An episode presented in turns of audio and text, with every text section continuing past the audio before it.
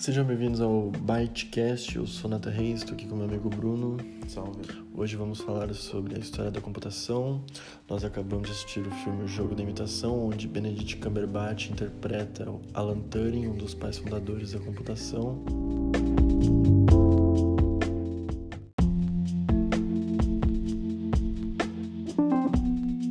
A ENIAC foi o destaque da primeira geração de computadores. Hoje temos ao total de cinco gerações.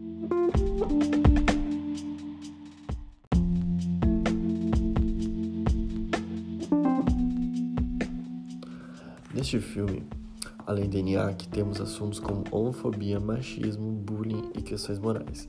Mas voltando para o nosso foco, a ENIAC foi o primeiro computador totalmente eletrônico do mundo. A ENIAC que tinha seus 150 metros quadrados e suas 30 toneladas. Vemos que Turing não economizou no cobre.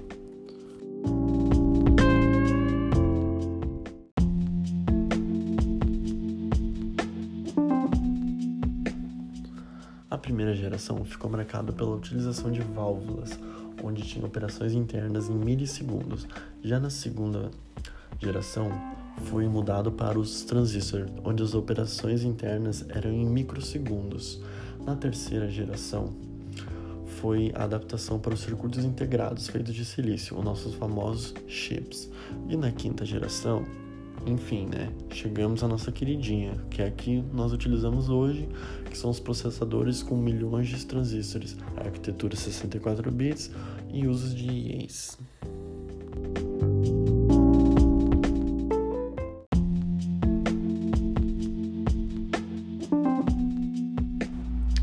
Também temos os pré-modernos, adventos de programação e por fim os ancestrais do computador, mas não vamos nos aprofundar neles dessa vez.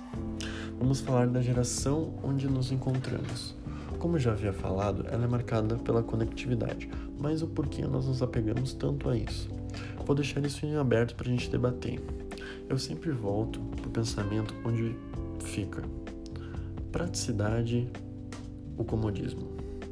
E também eu acho que tem uma questão social, de onde atingimos um patamar de vida que simplesmente não queremos mais fazer aquilo. E esse pensamento, ao meu ver, acaba girando o mercado. Um exemplo é a Alexa, a personal assistente da Amazon, onde podemos pedir para ela apagar uma lâmpada ou acender, ou também podemos simplesmente levantar e apertar o interruptor.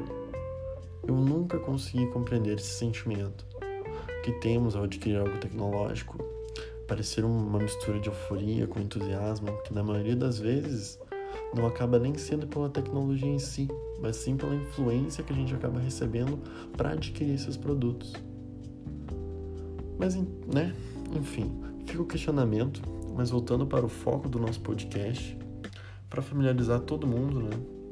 Agora vamos entender primeiro que precisamos para que um computador realmente seja um computador, né? Bom, primeiro precisamos de um gabinete, é onde fica o nosso hardware.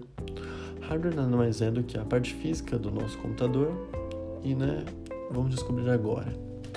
Um processador, uma placa-mãe, memórias RAMs, um HD, uma placa de vídeo, um processador integrado e uma fonte de energia. Esses são os hardwares necessários para o nosso Frankenstein nascer. E com o monstro funcionando, o que fazemos? Bom, devemos tudo o que vemos hoje aos bits, a menor unidade de informação, a abreviação de binary digit. A representação pelos valores são de 0 e 1. Um. O bit ele funciona como se fosse uma chave de liga e desliga. O bit ele foi escolhido por ser facilmente usado e controlado nos hardwares. Embora o bit é fundamental andorinha sozinha não faz verão, não é mesmo? Quando agrupamos mais bits, há a possibilidade de definir uma quantidade maior de dados por causa das combinações. Quando juntamos uma quantidade de bits, exemplo 8, que é igual a 256 estados possíveis, temos o surgimento do byte, e já já vamos falar desse carinha aí. Enfim, o byte. O byte ele surge após a junção de 8 bits e por aí vai. Por isso que acabamos sempre nos deparando com essas palavrinhas quando vamos pesquisar algumas coisas sobre tecnologia. E os primeiros computadores foram feitos em 8 bits. E chegando ao fim do nosso podcast, vocês já ouviram falar da crise do silício? É o momento que nos encontramos agora. Pela falta de silício no mundo, grandes montadores do cenário automotivo publicaram que tiveram que suspender sua produção pela falta de componentes para a produção dos processadores de seus produtos.